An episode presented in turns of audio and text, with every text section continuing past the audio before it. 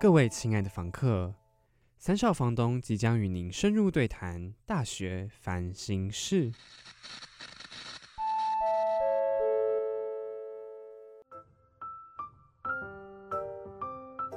叮咚，你遇到了什么烦心事呢？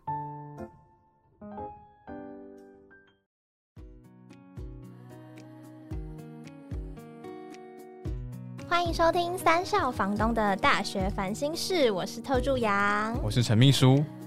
哎，大家是不是在期待那个 Niki 出声讲话呢？特别比较尖一点、比较嗨一点的声音，比较稚嫩一点的声音。殊不知他今天根本没有来。对，因为五月份的时候，学校太突然的宣布远距到期末的事情了。没错。然后 Niki 因为母亲节的关系，所以他在前一个礼拜就已经先回家了。然后谁知道就是学校下一个礼拜才说，哎，要远距喽，直接到期末喽。对，所以他直接杀一个措手不及，没有办法再回来。而且 Niki 的爸爸就是我们懂，就是爱女心切。对对对。所以就是怕他在回来的路上会有危险。对，就是毕竟现在搭大众运输工具都是风险会增高，而且距离蛮远的，过程可能会经过各种不同的交通工具。对，所以呢，就是 Niki 只能选择一次的机会再回来跟我们录音，但是呢，他已经把这个扣打用掉了。对，上一次已经用掉了，所以今天呢，就由我们两个继续为大家服务。没错，而且可能后面节目的尾声也都是只有我们两个，就大家容忍一下喽。好了，虽然呢只剩下我跟陈秘书来收尾，收这个烂摊子啊！哎，不要乱讲，哎，怎么这样讲？你有没有想想看，我们只剩一个月可以录音，哎，对啦对啦，要珍惜这段时间。对啊，我们待在两年的电台时光就这样快没了，哎。而且我们大学花了两年的时间在这个地方，哎，等于说一半都挥霍在这边了。对，然后你再出来之后，哎，剩一年，大学就要毕业了，马上就要进入职场了，很可怕，哎。你知道吗？昨天我去看特助流，他的就也就是我的学姐，他们那一届的 B 展，嗯，然后呢，就是看完之后，我就觉得自己离踏入社会又更近了一点，嗯，虽然说我们现在其实已经都已经到法定年龄的法定年法定成年的年纪嘛，对。每次我讲这个的时候，我就一直想要讲法定年龄。你很心虚哎，你这是心理心智年龄根本还没有到吧？不好意思，目前十八岁。我要惨了，这样还是有法定年龄。对对对，你不能，你要低于十八岁，十八禁还不能。好好，十七岁这样你满意吗？我和我的十七岁。好了好了，没有了。可能我现在还都待在学校的关系，所以我总是觉得我还不像个大人，我还没有准备好要面对社会、面对职场。哦，对。然后我自己也会很担心，说我能不能够以成熟的态度对待在社会上发生的所有事情，或者是能不能够招架得住所有的突如其来的意外。嗯，都让我很担心。我觉得你想太多了。就是根据我这个算是有初步踏入职场的人来说，其实我觉得这样子接触下来，好像觉得这个社会并没有这么想象中这么可怕。就是我们一定可以踏进去，有蛮就是各自会有蛮好的发展的啦。真的吗？我觉得不行，不会这么可怕。不行，我觉得你想太可怕了，真的真的不行。我觉得我对社会有太多的疑惑了。我觉得自己还没有准备好要成为一个大人，所以呢，我们今天就特别邀请了郝慧川来到我们繁星室，帮我们上十六堂的社会课。十六堂也太多了吧？哎，算少吧？你想想看，你未来踏入社会之后。一直到老年，你有几十年的时间，才十六堂，哎，够吗？你说够用在整个这一辈子吗？对啊，好像不够，是不是？对啊，你刚刚一开始听到好会穿这个名字的时候，我就想说，我们是今天是要聊什么穿搭，还是要聊什么？感觉是一个什么穿搭课，结果不是。人家的好是郝龙斌剪指甲的好。然后会是宋慧乔爱团购的会，川是川普爱生气的川，好不好？好会穿的部分。对，人家是网络作家好会穿，让我们欢迎著有《跌倒没关系，没人看见就好》和《懂得藏起厌恶也能掏出真心》这两本书的作家好会穿。欢迎，嗨，大家好。哇，你一口气讲很多话哎，因为我们铺陈了这么久，我们平常节目就是进行的这样子。对，然后就是会被讲说，哎。怎么听到很后面就还不知道今天的主题到底是啥？这样子瞎扯太远了。对，很会聊，很会聊。嗯，我们叫好会聊的，好会讲跟好会聊。我们再换名字好了。好好好，你是好会聊，我是好会讲，这样。然后这边是好会穿，好混淆哦。很高兴认识你们。其实我还蛮好奇，当初看到我们的信的时候，怎么会答应要受访呢？哦，就经纪人逼我来的。经纪人逼你来的？什么？没有了，开玩笑的。那我要回去感谢 没有啦，就是呃，其实我自己收到你们的邀约，我也蛮意外的，因为就是不知道说哦，原来我的读者们还有在大学，还有在还有还有在大学的就学学生这样子。哦，对。因为毕竟我就是我，我也可以当当当你们的叔叔了。但我觉得我们这个年纪就需要这样子的书籍啊，因为我们就是即将要踏入职场，我们就会很想要知道这个职场的状况到底是怎么样。嗯，对。然后看一些职场人的心，就是那种谈论。来告诉我们这些职场到底会发生什么样的事情。我刚刚听你说你已经踏踏算是踏入职场是不是？然后觉得没没什么好可怕的，也也没有到没什么好可怕，但就是相对他来说，我觉得我会安定一点。就是因为他有实习过一段时间，然后我是攻读过，但是我不知道哎，性质可能不太一样。对，因为我的就是一间小公司，它真的就是一个职场，我可以知道老板今天在干嘛，然后主管今天干嘛，我可以都很清楚大知道大家的行程的。有有有，之前带过实习生这样子。嗯，对啊，实习生是怎么样的实习生？是就是。有点天兵的实习生，非常非常的天兵这样子。怎么觉得心里不太妙？怎么觉得就是他这种人？你要听你要听实习生故事吗？要，我想听，我想听。我也想听。哦，反正就是他就是比较比较，哎，他也是你们学校的。Oh my god！Oh my god！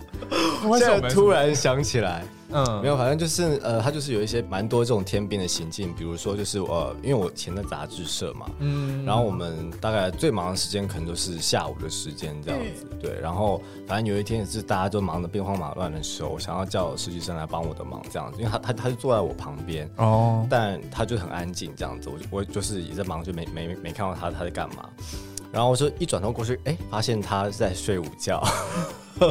在你最忙的时候睡午觉，对，而且而且还用外套盖着头，就睡得很安稳这样子。天哪，怎么会有人敢在上班时间睡午觉？还是你没有提供说哦？没有，杂志社没有没有什么睡午觉的时间。对他可能就觉得 没没他的事做，他就他就在睡午觉这样子。我觉得我睡不下去哎。对啊，然后责任感应该都。然后还有一次是就是我们去呃，我就是我要去我要去营运很多资料这样子，我就带叫他叫他跟着跟着我一起去。然后他就跟我跟跟我到那个影音机那边，然后因为我们的影音机是要刷那个员工卡的，哦，然后就是他帮他他他他就帮我拿着嘛这样子，然后然后就到影音机那边，我说哎那卡给我，然后他就递过来，我看就是有点傻眼，然后因为他递给我一张悠游卡，根本就不是公司的那个。我想说你怎么还没睡醒是不是？就是午觉睡起来的时候还没睡醒，还拿学生证之类的。对啊，搞得很可爱啦，很可爱。对。那你当下有责备他吗？当下就笑笑的说：“那你下次注意点哦。”对，就是就是我，因为我不我不是那种会太骂实习生，因为毕竟实习生实习生他们来这边也是无无偿的工作嘛。哦。对，然后就是我们给他们一些呃职场的职场的经验这样子。嗯。然后对，所以我对他们的就是反正就。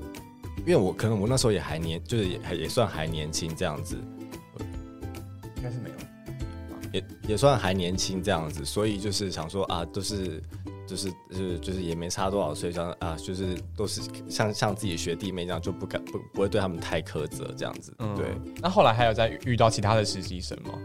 有啊，很多我们带过很多的实习生，然后然后就是也有也有那种，比如说他来了之后，他觉得说啊，杂志杂志编辑工作跟他想象中的不一样，这样子。譬如说他来的时候，呃，就是那个那个，就是因为我们就是平常平常会去拍明星啊，做访问什么之类的，那就是我就是就是看他好像平时在处理一些就是呃杂物，好像很无聊的样子，然后我就跟他说，哎，还是你要跟我们去采访，我们采访谁谁谁这样子，对。然后他就说：“嗯，这个明星我还好哎。”哇！我想说，我有说还挑嘞，还轮得到你挑嘞？真的哎，如果是我求之不得哎。对，我好想要跟着一起去，比如说有拍摄的机会，或者是采访，就是任何你没有接触到的事情，你都会想去试试看。对，因为我觉得实实习生或工读生就是很容易会流于做重复的工作。对啊，然后就会让我觉得好像没有学习，不太信任嘛，所以就会先。安排一些比较重复性高的工作给你，这样子对。当然，就是如果你可以把这，因为比如说我们最常交代实习生工作工的工作就是打逐字稿。哦。哎，可是很就打逐字稿听起来好像很容易，可是很多人都打不好。比如说打出来很多错字，或者是呃格式乱七八糟什么的，其实它好像好像是一个很不怎么样、不起眼的工作，可是它鉴别度蛮高的。就是如果如果这个实习生如果他逐字稿打得高，我们就打逐字稿打得好，我们就对他就是呃评价会高，然后就是会想说，好，那我们下一步要带他去做什么这样子。那如果那如果他就是连这个都做不好，或者是他做的很没耐心什么的，那我我就想说，那你就你就继续打逐字稿，对，练好练好为止，打到你实习结束为止，这样子。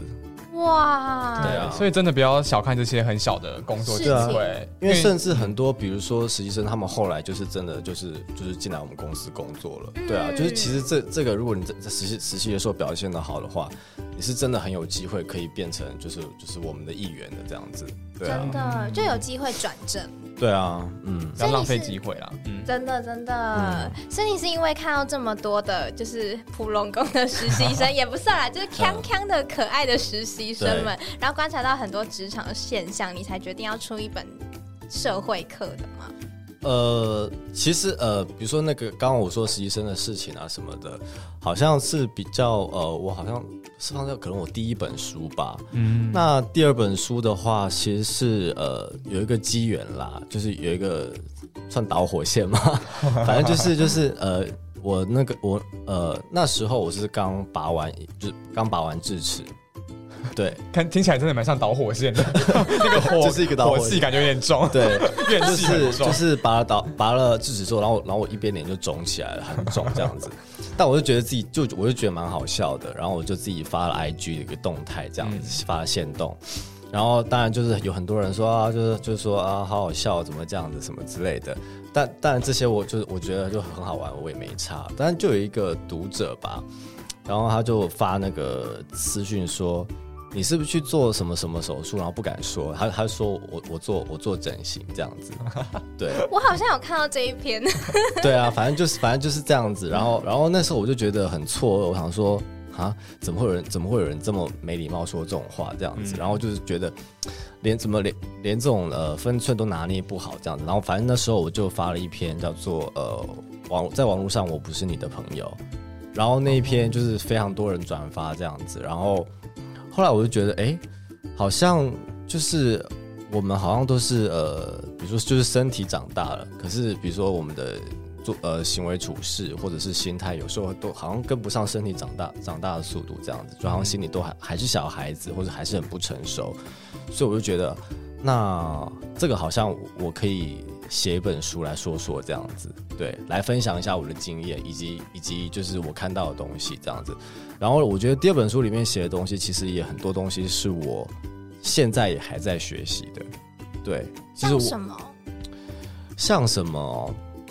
譬如说，呃，跟亲人说再见这些事啊，对啊。那一篇我也印象深刻。对，因为其实我觉得很多道理我们其实都懂，但是呃，可能但是可能就是看的看的，有时候看看他的角度不一样，或者是我们呃，我们还在练习这件事情。对对，并不是说啊，我们我们呃，我我写出来就是我都我就都是我已经可以呃实行的很好的事情这样子嗯，对。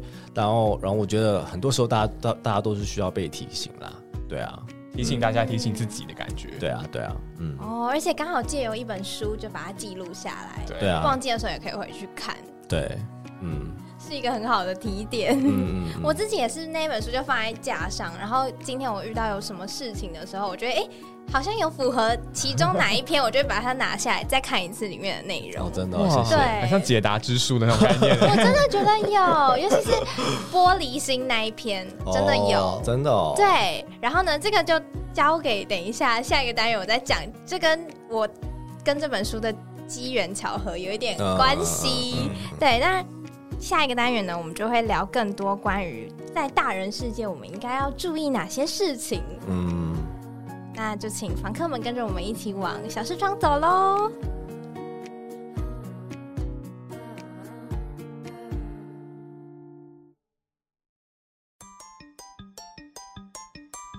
开启小视窗，让我们带你看看不一样的世界。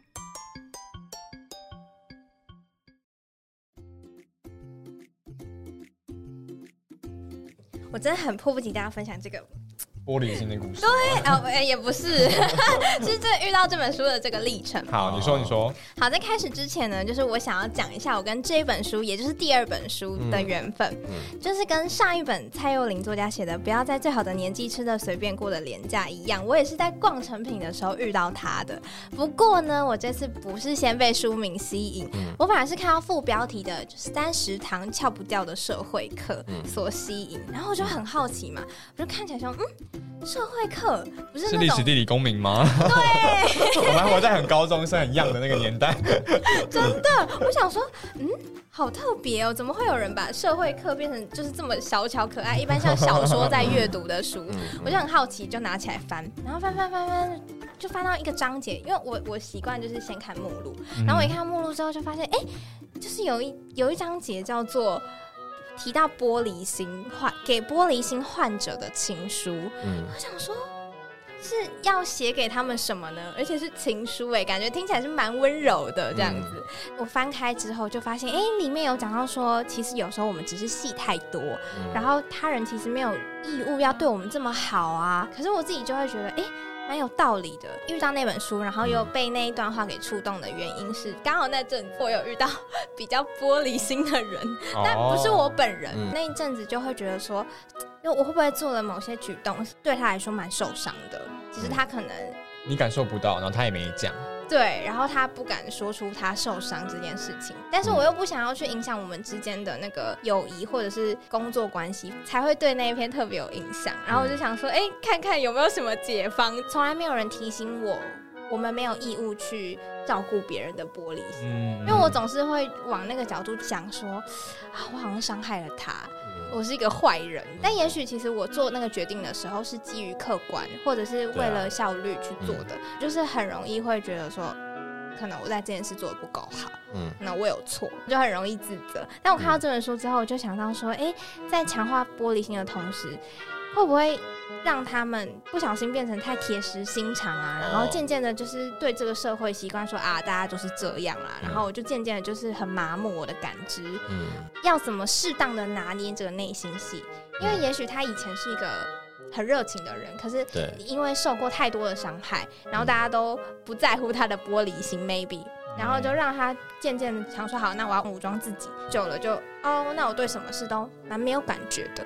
哇，你身为一个人，你还是要有感知吧？是啊，是啊，嗯，不能够就这样子就没了你的热情或你的心。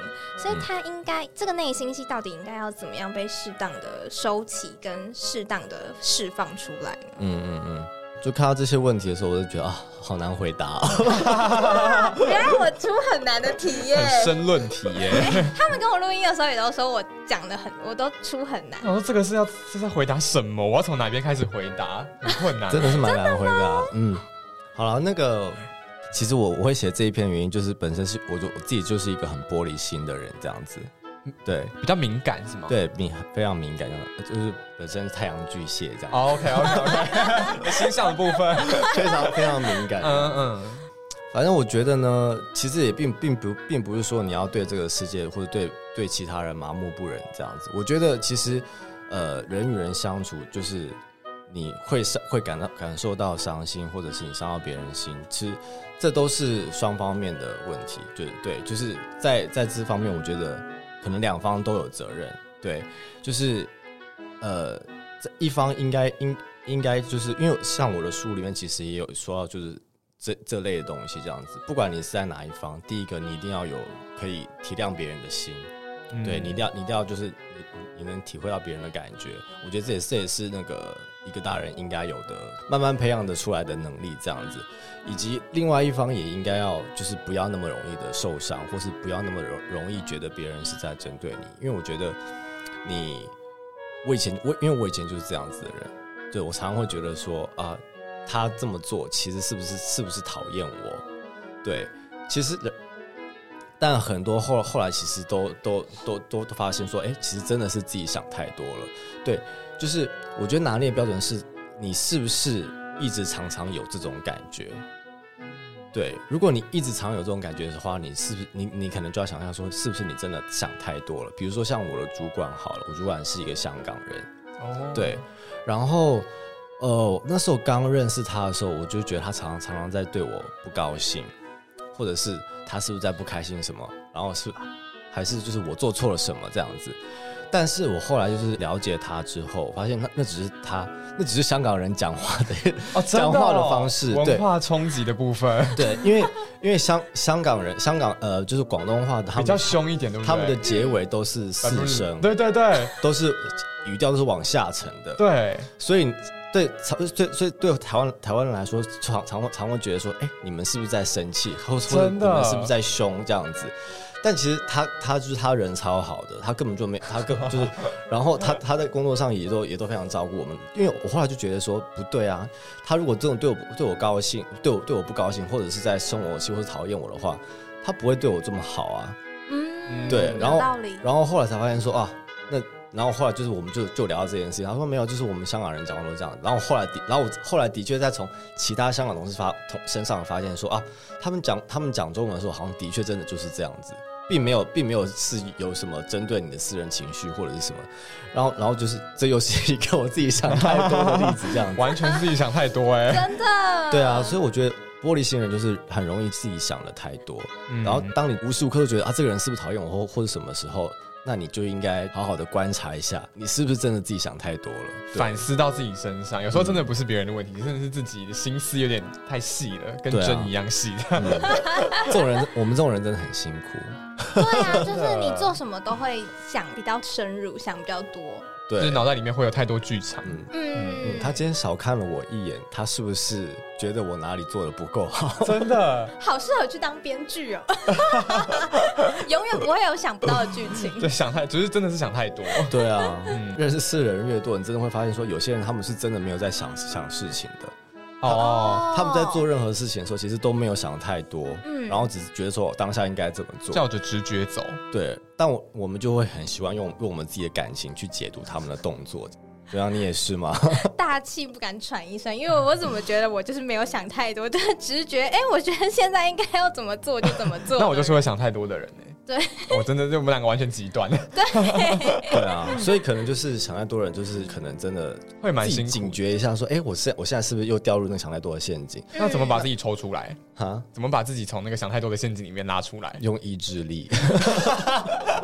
就这个性是改不掉的，但是你可以靠意志力，让你可以稍微对，因为我觉得想太多人通常是过于感性的性格。对对，这时候你就要就是尝试着用理性去思考一下，说我真的没有做什么事吧？那他应该就是没有在讨厌我或什么之类的。对，就是去用脑子去分析一下，说情况是怎么样，理清一下前因后果，你就知道说根本没事。嗯，那那如果是真的没在想的人，那你可能就是要学习一下察言观色，就是周周围的人，因为。我觉得没在想的人，就他们通常也不会去察言观色。哦，对，这种还好吧，一点点。这种这种人到职场也会也会就是也会蛮辛苦的，就是初期可能会蛮蛮常叠交的，得罪人什么自己，然后自己都不知道。哦，或是别人在挖苦你的时候，你没有感觉。嗯嗯。那我很好奇，真的有在那种平衡点上的人吗？凭什么觉得要不是就很那？当然有啊，一定有在平衡点上的人啊。那这是天生的吗？还是说他已经修炼到一个我可以站在平衡点上，站在那个独木桥上？我觉得一定一定是一定是有人天生就很会处理人际关系的，一定也有就是因为千锤百炼，或是在 在职场打滚久了，然后学习来的这样子。因为我我觉得我蛮多都是在在职场上学来的。所以说棱角真的会被磨到。当然会啊，当然会啊，但是到这年纪你就知道了。就是你不你变得不你不圆的话，你就没办法继续生存下去，你就会被淘汰。适者生存，不适者淘汰嘛。可是我有时候会觉得圆滑代表我在退让容忍嘛，就是会不会？我觉得是程度的拿捏的问题。哦，因为我有时候会觉得说，大人都会说圆滑圆滑，然后你做事情不可以太太冲动等等的。可是。当你没有办法太冲动的时候，你就会开始渐渐变成，那我什么做什么事情之前，我都会嗯犹豫，然后那个顿点，对对对对对对对，然后就是开始会慢慢的偏向想比较多，然后很多事情你可能该快速下决定的时候，你无法快速下决定，可是你可能曾经是一个可以快速下决定的人哦，那你现在因为受过社会的历练以后，久了你就发现哇，怎么办？我好像失去了这个能力，所以有时候我会觉得，在小孩过渡到大人，我们所消磨掉的那些棱角的部分，对，这到底是好还是不好？嗯。其实我觉得你刚刚说有有两件事情，一个是呃，你说圆滑嘛，嗯，其实我觉得圆滑，呃，圆滑这部分的话，应该是对，就是呃，待人处事的这方面这样子。然后我觉得呢，呃，其实圆滑这件事情，并不是教你什么什么都退让这样子，呃，反而是说你多想一下这件事情对你的利害关系是什么。有些事情你，譬如说像像我在那那本书里面写的，就是永远呃。不要跟你的同事或者在职场上跟别人撕破脸这件事情。嗯，对，因为你你你不会知道说这个人的未呃在未来是对你是有帮助的，还是还是呃你你或是你你们还会不会再碰到的？因为通常都是会再碰到，除非呃就是除非他可能就是没有没有，除非就是 就是我觉得世界真的很小，然后。特别是如果你们可能是在同一个产业的话，对啊，就是很容易都会再碰到这样，所以我觉得，而且他今天可能是你的敌人，那可能明天他可能是你要去合作的客户，哇，他可能是甲方变成乙方，这都很难说的，而且而且这种事是很常发生的，就是就我看到的来说这样子，所以我觉得，呃，处事圆滑这件事情呢，我觉得绝对是好的，对，就是不要不要跟呃别人有什么样，就是除非除非。除非你就是你，你不在乎那些后果，对。如果如果你要当一个很有棱角的人，你要当一个很尖锐的人，你要当一个很犀利的人，然后然后你要不管一切的人，那你要不管后果，然后你你要呃你要就是自己可以承担这些后果，这样子就是跟别人撕破脸，或者是呃以后的职涯可能会受到阻碍的这些后果，这样子。那我觉得，然后另外一个部分，你刚刚说的是呃冲劲这部分这样子，冲劲冲劲这部分的话，我是觉得说，你就是当然当然就是就是一定到了一定一定的年纪之后，你的冲劲可能会下降什么之类，但是我觉得，呃，你保持冲劲是一定要的事情。这样子，我觉得，我觉得这个跟呃圆滑，这应该是呃两件不同的事情。因为你刚刚有讲说，在职场上，嗯，尽量不要跟同事撕破脸嘛，尽量保持友好关系，对你的未来是有好处的。可是我听过一些就是比我年纪大的人，他就会讲说，你出社会之后没有真正的朋友。嗯，可是我就会想说，有这么恐怖吗？当然没有，还是会交到真正的朋友啊，只是只是比例比较少而已啊。那我在想的是，就是因为有些人会说什么，可能他一开始前面跟你很好，但可能后面做了什么事情，或者是当你们事业上有较劲的时候，他这个时候可能就不是你的朋友了。这个时候才会，你才会发现，哎，好像你们平常的那个友谊就。消失了，这是真的啊。那我我我平常哪看得出来他是这样的人？然后我我又不可能说哦，我提前预知你是这样的人，所以我就先不跟你接近，不可能啊。对啊，所以我觉得你不需要去想说我要去怎样预防这件事情，因为我觉得我觉得人心真的很难测。对，因为我我自己我自己也也碰过那种就是表面上跟你很好的人，但是背后捅你一刀的人，就是我也碰过这样子。嗯，对，像你刚刚说的什么，因为利益关系竞争，我后来变得不是朋友，这都还算小的，因为我觉得竞争本来就是一个很正常的事情，这样子。那你们从朋友变成对手，我觉得这也是很健康的关系，就是在在职场上面来说。但是背后阴你的小人什么这这种这种也是也是绝对会有，但是你不要因为说发生这样的事情，你就觉得说世界好可怕哦，或者是什么，就人就是这样子嘛，就是你。你们如果频率和频率对频率频率合，然后真的很气味相同，你们就会成为朋友。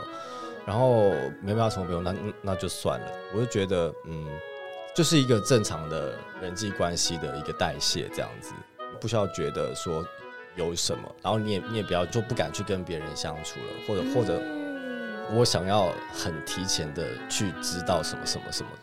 我觉得这不可能，就除非你你会通灵这样子。可是我觉得，就是当你遇到了一次两次，或者是久了之后，你就会大概知道说这个人是不是一个真诚的人。怎么说？因为我觉得通常不真诚的人，他们也会有一些蛛丝马迹看得出来，比如说他们会对你过分的热情，嗯嗯，或者是他们会无事献殷勤，哦，对，或是对你总是笑脸。想想看你的朋友好了，如果是真的朋友的话，他会 always 就是笑着脸对你吗？不会吗？他会对你展现一些真实的情绪，那就代表说他是有真的把你当做朋友，对，就像猫把肚子翻给你看一样的道理。这样，如果他总是给你看到的他最好的一面的话，或是他对你最友善的一面，我觉得蛮有可能这个人是蛮不值得相信的。我说我说在职场的时候，嗯嗯，对。碰久了，你大概就会知道说，哦，就是你就会就会大概感觉抓到个六七成，就是这个人是不是真的是真诚的人，或者是他只是表面功夫，或者是只只是很会说话等等的这样子。嗯，越长大，你认识的人会越来越多。嗯，而且这些认识的人当中，我觉得认识跟友好。嗯，从友好再到知己，这是有一个程度差别的。是啊，你不可能跟这一坨拉苦几百人都 都好吗？几对，那你很累耶。这些过程是必须要时间累积，以及你们必须要一起经历过一些事情。还会来来去去的，对啊，比如说一起出国的时候，可能一起被抢，你们有 你们一个共同的回忆，对，有一个你们有一个革命情感或者什么之类的，你才才可以变成就是真的很 close 的朋友，嗯，对啊。可是我其实发现一件事情，就是说你曾经认为一段很友好的关系，它不会永远的持续下去，哎，对啊，这之间到底是发生什么事情？因为呃，就是。所以我说你们还小，就完全看得出来，对，完全看得出来。这个事情很简单，就是比如说你跟你的朋友之间，后来可能就是渐行渐远，不一定会经历争吵，可能小时候都都会觉得说我们没有吵架，什么都好好的，怎么可能就就会分开了？可是因为人的道路有很多种，最简单的例子就比如说我们长大之后，有些人结婚了，有些人单身，结婚生子的人跟单身的人的生活是完全不一样的。他们会关心的话题也是完全不一样的。当你的生活形态转变了，你所关心的事情不一样了，你们两个人可能就会渐渐变得没有话题。或者比如说你们聚会的时候，你必须要带着小孩，他自己来。你们这群人，有些人单，有些人单身，有些人有些人已经结婚了，然后有些人带着小孩，感觉是没没有一个没有一个交集的群体。因为呢，就是可能这单身的人可能觉得好吵哦。就是小孩好烦哦，然后那个，然后，然后那个，然后那个带小孩人也会也会觉得说啊，好不好意思哦，或或者是啊，你们现在还在聊感情的话题，我现我现我现我现在是就是我老我我孩子都生了两个，我还我还关心我还关心你们，你跟你跟那个男的现在怎么样怎么样吗？对。对啊，你们就你们的生活生活慢慢就会就会差异很大，对，就会渐渐渐没有交集，那渐渐没有交集之后，其实你们就会渐行渐远，然后慢慢的就会。就会就会就会就会就会被要在各自的世界里，就会就是分成两个各自的世界了，对啊。所以，我然后我觉得这种事情呢，就我这是一个最简单的例子。然后在然后这个这个事情其实是非常非常非常非常常见的，就是不不管是我自己的身边的朋友，或者是看别人朋友，这都是很正常的事情。所以所以就是就是就是人的关系真的是。蛮蛮奇妙的，就是你们真的可以不用任何的争吵，就会就就也可以分开，就也有可能会渐行渐远。对啊，可是当发生这样的事情，不会觉得很惋惜吗？还是就是会默默的，人长大到一个程度的时候，渐渐的就会去理解跟接受，说啊，这个世界就是这样运作的。其实。也不用也不用也不也不用到说这个世界就是这么运作，这么这这么沉重跟无奈这样子。对啊，但是但是的确是，比如说你可能到了三十左右，你就慢慢的去习惯这样的事情，因为从比如说你二十五岁以后。然后朋友开始结婚生子，或者是开始出国工作了，然后开始到不同的世界、不同的生，开始展开自己的不同的生活圈走。其实这种事情就会不断的发生。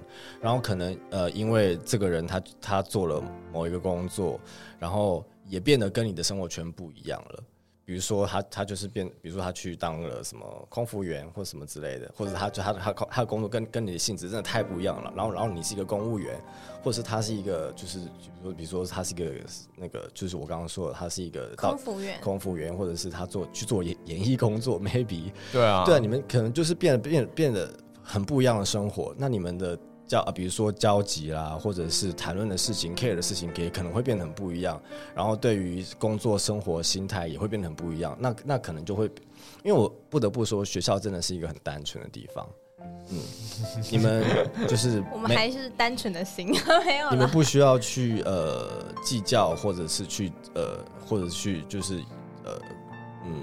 或者是那个追求太多不一样的事情，因为你们可能在乎东西都差不多，嗯，然后环境就是生活环境也差不多，然后你们呃去玩的东西都差不多，经济能力也差不多，嗯，对，因为我我觉得其实，在大人的社会里面，经济能力也是一个很大的因素，在交友的部分，嗯，对啊，就比如说他可能他习惯了这样子的生活，但是你觉得啊，这样生活。好好贵哦，比如说有一个朋友，他可能就是见面，他一定要去一个很怎么样的法式餐酒馆那种。类的，但是 那我可能都只能吃台式小吃，不好意思。然后然后你可能就觉得他随便找个地方吃吃就好了，那这也是一个歧义，这样子就是这都是会造成就是你们的关系慢慢变淡的原因。我觉得其实跟谈恋爱也很像啊，有啦有啦，对啊，所以我我觉得对啊，当你的。年纪越来越大的时候，你就是会看越多这样的事情。那经历过越多越多这样的事情，其实你就会越淡然。嗯，没有无奈，现在是淡然，那有好一点。就觉得啊，又来一次了，对，点烟。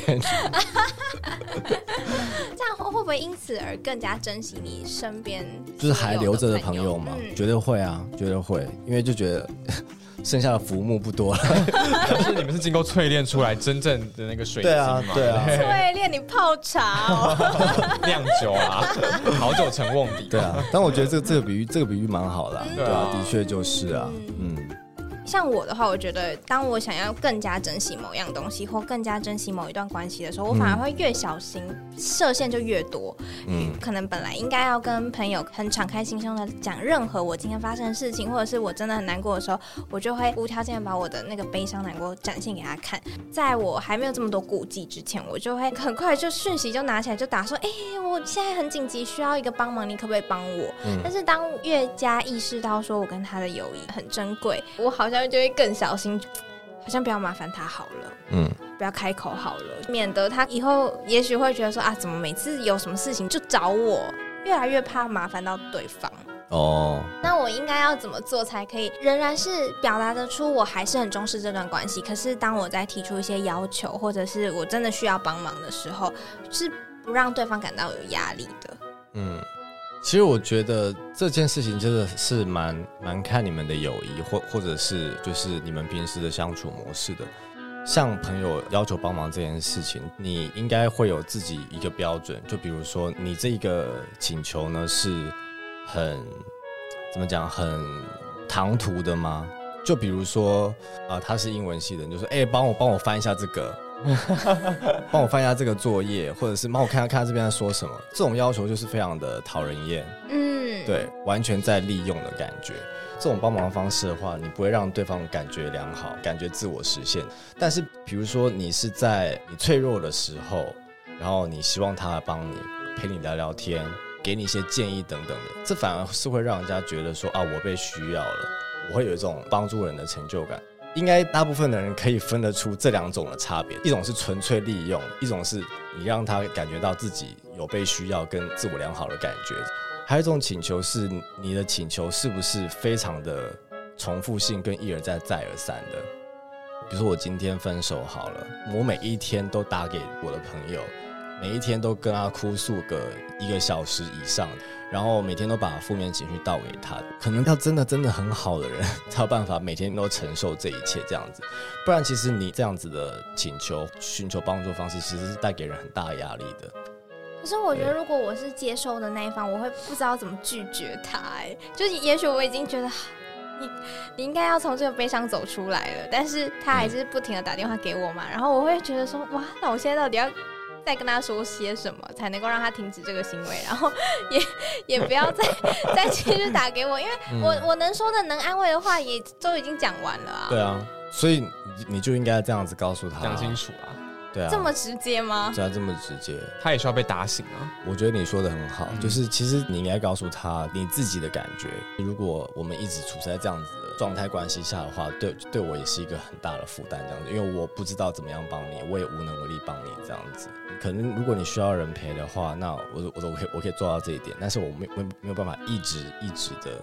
给予陪伴跟支持，对，不是就是你的随随身丫鬟，不是 AI 人工智慧，对啊，不是你的，我不是你的 Siri 之类的，叫我一下，我我就可以立刻给你解答跟出现。所以我觉得你应该让他知道你的感觉，这样子，真诚的告诉对方，对方也会了解。不需要时间慢慢去理解、消化你的你的话，是的。但我觉得在大人世界比较容易遇到的请求，怎么感觉像是借钱呢？当然啦，会吗？你有被借过钱如果我我有被借过钱啊！对啊，那怎么怎么办？就是要借吗？就装穷啊！对，我也觉得我会。最近预算很吃紧啊。没有，我觉得就是你借钱的话，你知道你你你有被借过钱是不是？我没有，可是我就在想，万一有一天我遇到这个情况怎么办？做好一个心理准备，就是你借出去的这个钱呢，就是很有可能会拿不回来。你有办法把这笔钱当做丢到丢到马桶里面去 拿不回来的话，那你就 OK，你就可以借。就就是你必须要衡量说，我借多少出去，我这边是安全的，我我可以安心的。就比如说，你可能借他个两三万，那你少这两三万，你的生活还是可以继续过下去。他如果不还你，那也没关系。这样的数字就是你舒服，你你就可以借。但是如果你觉得借了你这笔钱，我想我我可能接下来会很难过，接下来我必须要呃时时刻刻的催促你说，那你要还我了什么之类的，那我觉得你可能就要把那个金额再降低，降低到一个你你你你舒服的数字，因为我相信各位都是。会比较不好意思跟别人要钱的人吧，对不对？而且就算他不还你钱，你也拿他没办法。对啊。对，而且你这个朋友还是要继续当哎，这样会觉得哇，好尴尬。我每次看到你，我就想要你欠我多少多少。头上就冒出那个数字。所以这个人如果是真的是你的好朋友，或者他真的把你当朋友的话，那他就会还你钱嘛。他如果有良知，就会还给你。真的。他如果有良知，他他不会每每次看到你就就装作没事，然后就是。装装就装作忘忘了忘了那笔钱这样子。对啊，如果他不还你，你也这个朋友也不用交了，因为他就是一个不诚信的人。对，就是花一笔钱看清一个朋友。对啦，对啦，算这个概念。哦，所以我们学生时期是可能花一个报告看清一个人，长大之后就是报告，对，就是花一笔钱看清一个人。对对啊，而且毕竟大家都是刚出社会，没什么钱嘛，所以你就借钱真的要小心啊。如果真的不行，像年轻人其实有很多借口可以用啊，比如说啊，我的钱都给我妈管。我没有办法，对啊，我是哦，我真的没有钱，每个月缴房租跟生活就刚刚好了，没有钱。那当时你朋友跟你借钱的时候，你真的是就跟他说，我最近就手头比较紧，没有办法借你这样。没有，我就借了他一笔我觉得舒服的数字。哦，对，但他但他还是有还我，嗯，对，嗯，所以就是也有顺利的维持这段关系。有有有，对啊，比较幸运一点。看过我爸借别人钱。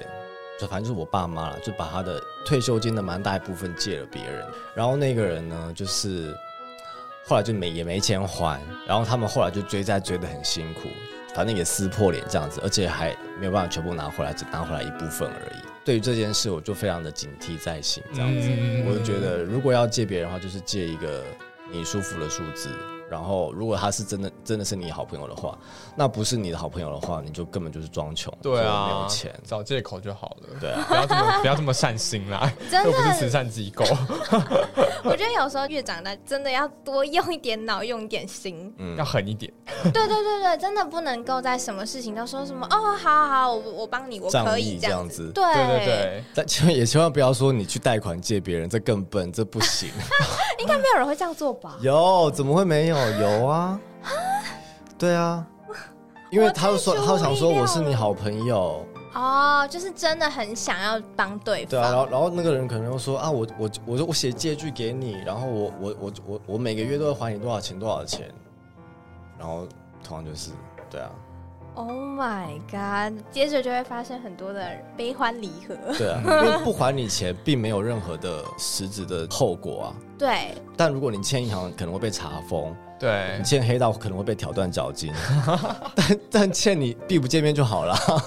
对。是是，所以你永远都被排在还钱的最后顺位啊。对啊。这个是大家应该是没有意识到这一点，才会想说 哦，好好可以借这样子。我觉得大家想的是，因为你是我的朋友，我还有机会再见到你。大家没有想到的是，大家没有想到的是这个。他可能搬去南部，或者搬到深山里，你就找不到他了。直接出国。对啊，对啊，甚至是用借来的那笔钱。这在太过分，太气了。你有看《创造安娜》吗？我们还没看呢，但我我有看那个那个女骗子，就是靠到处赚钱，过着豪奢的生活啊。对，我看的是 Tinder 大骗图，也是差不多概念。对，然后就真的就消失，就再也见不到了。嗯嗯嗯。而且他也没有被怎么样，就是罚个钱，对啊，还是就是继续活在这个 好好的活在这个社会上。对啊，后来跟一个超模交往啊。对，对我真的是觉得那些女生应该心碎了一地。你说就是自己要聪明一点啊。对对对对对。长大了就是要意识到很多的小细节，嗯，也许啦，就是可能见到太多社会阴暗险恶的一面，所以你渐渐的就是会心会比较封闭一点，嗯，对一些悲欢离合啊，可能你也会渐渐的说，就像刚刚你讲的淡然，渐渐的比较没有那么大的情绪起伏，甚至有些人可能会想说，没关系，就是在一段。不好的关系当中，不管是像朋友啊，或是他的情人，或者是我觉得结婚离婚都好，就可能他们就会说，那我要用快乐的回忆来代替悲伤的回忆。就有时候会听到一些大人就会讲说什么啊，就是当年我们还一起怎样怎样怎样，真的是很幸福啊，就现在怎么变这样之类的这种，就是可能听他们在描述的时候就会露出这种语气，这时候就会冒出一个想法，就是觉得他们是不是很爱以。就是快乐的回忆来掩盖自己对这一段感情的愤怒跟仇恨，把快乐当借口，然后就不去面对那个伤痕。嗯。要怎么样才能够让这些大人们愿意去面对这个伤痛，然后让真正的快乐的回忆带给他们快乐的生活？我觉得这又是一个很大的问题，很难一言以蔽之，是不是？对，就拿我书里的例子来说好，其实我说呃，快乐回忆指的是就是你的亲人走了这样子，其实呃。呃，他他走，就是你从呃之后都就是见不到他这样子。其实你们之间剩下来其实就是回忆嘛。那我觉得，如果你们有创造过很多快乐的回忆就好了，就足够了。因为其他的你真的就是你也无能为力了嘛。这些快乐回忆是可以陪伴你很久的。会写这，比如奶奶那时候要走的时候，我觉得我好自己陪伴他的时间不够。你真的跟他有有段快乐回忆那就够了。你要相信，就是你们之间的爱是真的存在过，然后你们是真的拥有过这样子。但像你刚刚说的分手啊，或者是等等的，说用呃快乐的回忆去去逃避这样子，这应该不是大家都会这样子做的一个方式啦。我觉得大家应该都是会记得愤怒的事情吧。对。那所以，我以后只要一回想起这段回忆，我就只能不开心吗？那你们明明之前也有发生过快乐的事情，快乐的回忆，为什么不能想到现在的感情？为什么一定要回到过去，想到一些过去的过去的感情？你就放下就好了。可能我生活中就是有遇到一些大人，然后我就会想说，哎，那不是都已经很久以前了嘛？可是他们就是只要有讲到什么事情，然后刚好提到，他就会很气，然后就是讲的好像呃就很不开心啊。然后当时怎样怎样，听他们在讲的时候，我就会觉得好矛盾哦。就是他又很爱讲说，哎，那段时光对方对他有多好啊，但最后还是会讲到说什么吼啊，可是最后吼就是他要对我怎么样？我就想说，那你到底是想要记得好的，还是想要记得不好的？应该是都都都会记得吧。那些不好的事情，然后你过了几年再回去看，其实都是觉得好笑的啦。哦，对啊。如果你讲起来还是很气的话，代表你还没有真的放下吗？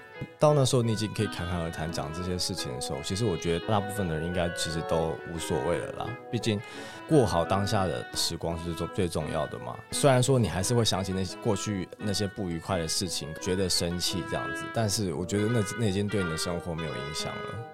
哦对啊，你要选择快乐的回忆，还是生气的回忆，还是难过的回忆，那是你自己个人的选择啦。那可能他觉得讲出来泄泄气的话会比较爽，他会比较快乐，就他的选择。啊然后有些人他觉得他只想要记得快乐的事情的话，那就更好啊，对不对？对啊，嗯，这也是我们没有办法左右的，因为感受都是他当时候感受到的嘛。留下什么回忆也是该他自己决定。两件事情，就是一个就是像像我刚刚说，你无法改变任何事情了，然后记得快乐的事情会让你开心一点。我觉得在亲情这一块，我最难以开口表达我的爱耶。毕竟最接近，嗯嗯，不知道为什么，反而跟越亲近的人越难讲说，有个尬感。对对对，真的，越长大会越让我们难以去说得出自己的情绪，嗯，越没有办法跟对方说出真正你想说的话，嗯，这是有办法去改变的吗？还是说大人就都是这样？嗯。其实大人没有没有一定怎么样，其实我觉得这个可能就是跟个性有关吧，对啊。然后我觉得，呃，我觉得对你在乎的人或是亲近的人的话，就是当然当然一定是一定要说真话，练习说真话这样子，对，因为那那对你们关系的健康发展是有帮助的。但是你你对于不是那么信任的人或者是浅交的人的话，其实我觉得。本来就不需要袒露过多的自己，这样子，或者是你只要展现部分的自己就可以了。在工作的时候，你就展现交际的那一面的自己，可能要公司聚餐啊什么之类的，你不可能跟每一个人都很好嘛。可是当下那个环境的话，你又不可能说我就自己一个人喝闷酒，或者是我不理其他人，展现出你该展现的那一面。就像我的，其实我的第一篇说的吧。不一样的身份跟不一样的场合，其实你其实会有不同的人设。没错，就是你会有不同的人设这样子。对，所以我觉得并不是说你到了变成大人之后，你就会变成一个封闭，都不跟别人相处，或者是什么事情都都只有自己的人。你当然还，你当然还是会有你的家人啊、你的朋友啊，或是你自己很亲近的人。对于他们的人生，或者是对于他们的相处方式，就不会跟那些说职场的人，或者是那些点头之交一样嘛。嗯，对啊。所以其实长大也没有这么可怕，就没有说会变得这么的冷血啊、无情啊，就越来越麻所以这是你看完我书的感觉吗？当然不是，当然不是。你觉得 长大之后就变成一个冷血、冷血无情的人，这样冷血无情且孤独？当然不是。可是不知道为什么，可能我看到大人们吧，在相处啊、处事的时候，你说你你所见过的大人是不是？对对对，然后我就会觉得。好像大人们总是会有很多的无奈，当然，或者是表现出说，嗯，没办法，就这样。真的有这么无奈？真的有这么无可改变吗？哎，真的，真的吧？真的有这么无奈吧？是啊。难道真的没有可以转换的余地，做出点什么去改变？我就一定要接受这份无奈吗？我觉得接受反而比较轻松，是这样吗？我我觉得你说到一个重点，因为接受比较轻松，所以大家可能就会选择接受。当然，你也可以去选择说我要努力改变这一切。很多人会觉得说，在工作上没有成就感，或者是在工作上我找不到我的热情，怎么办？现场就两个不同的立场。就比如说刚刚 陈秘书，刚他刚陈秘书说的，你们听过“躺平族”这个这个词吗？有。躺平族其实就是一个接受的心态，他说。啊，现在房房价这么低，然后景气这么差，工作又这么烂，那我我这么努力有有什么用吗？我要多努力，我才可以我才可以做到怎么样怎么样啊？太辛苦了，不如躺平，我就接受这样子。嗯，那另外一个心态就是说我想要改变这一切，我想要我想要变得不一样，我想要买房子，可是随之来的代价就是，那你要过得很辛苦，或者是你要很拼命。嗯，对，那你要不要？刚刚说的和大人的无奈就在这边。啊，好辛，就是我觉得我好不满意现在生活现状，可是我又不想努力，那就只好接受了，好无奈哦，这样子。这是大人吗？这怎么跟我认知的？这是某种某一部分的大人啊，对。没错，就是这样子。不知道为什么小的时候好像会被灌输，你成为一个大人之后，你就都会变得很成熟，你就可以，一切都会好的。长大之后就知道了，你就会懂得，不会，不会，对，不会懂得，你只会就接受。哦，好好，OK，这样子，完全不会懂什么，就是放下了。所以大人都骗我，大人的说辞总是不要相信太多。就是你会懂，但是你也不会全部都懂。哦，你还是会在这些不懂的当中去学习。就是我觉得每个每个年龄阶段都会有他们自己的疑惑跟困难，这样子不可能。就是你到哪一个年纪，你就一切都活得很明白、很清楚，这样成仙了，是不是？是不是孔子？对啊，不是这种，对啊，已经成佛的人。所以说，其实无奈也只是一种接受跟对待事情的方式，也不是借口。嗯。它也是一种借口啊。无奈的话，无奈就是一种情绪嘛，就是看你怎么对待跟处理这件一件事情的情绪啊。那他那他觉得说我对生活无奈，那可能是来自于说我不想要拼命去改变这一切，我想要舒服一点，我想要轻松一点，我就接受这一切。可是我又好，我我又我我又觉得生活很很不满足，那我好无奈哦，这样子。对啊。我觉得你二十年后有变成这样，我也会开始接受一些我所我原本觉得我不能接受的事情。嗯嗯，我觉得一定都会的，在这个社会上打滚的话，很多人都会接受以前可能没办法接受的事情。哦，对啊，所以这就是一种长成大人的过程，你必经的路。很，我觉得应该是大部分人必经的路吧。除非出出社会之后就你就出家这样子，不可能，你就不需要经历这一切了。哎，很难说，搞不好就是在寺院里面的尼姑跟那个就是比丘斗争，比丘尼们都会互相斗争哦。对啊，我也觉得，有人的地方就有江湖。对，真的。对啊，对，人心就是这样子。除非你隐居山林，就陶渊明那种，那你可能真的不用管，就可以跟动物相处，跟大自然相处。但如果你在在社会上打过，一定会有经过这些。跟动物相处比较简单一点，对，比较简单一点。我觉得好像也没有比较简单呢，还要在那边 还要那边杀猪生活，这可能有点难，也没有比较简单。人都有难处啦，结论是这样。结结论是人生就是会有现实面。当你越来越能够接受一些事情的时候，代表你也是渐渐的在成长，渐渐的在变成一个大人。对啊，都是一种成长。对啊，我觉得是一种长大的。对对，这才是真正的长大了。嗯，不是在像小孩子追求某些事情，达到某种成。就的时候，你觉得啊，自己长大了、进步了那种感觉。对对对，对我觉得那是不一样，不同阶段的长大。对啊，对对对对对对。那我们下一集呢，就是要讲更多关于惊人的一些社会代际。社会代际是讲社会版头条会出现的那种。好害怕，让我们继续听下去。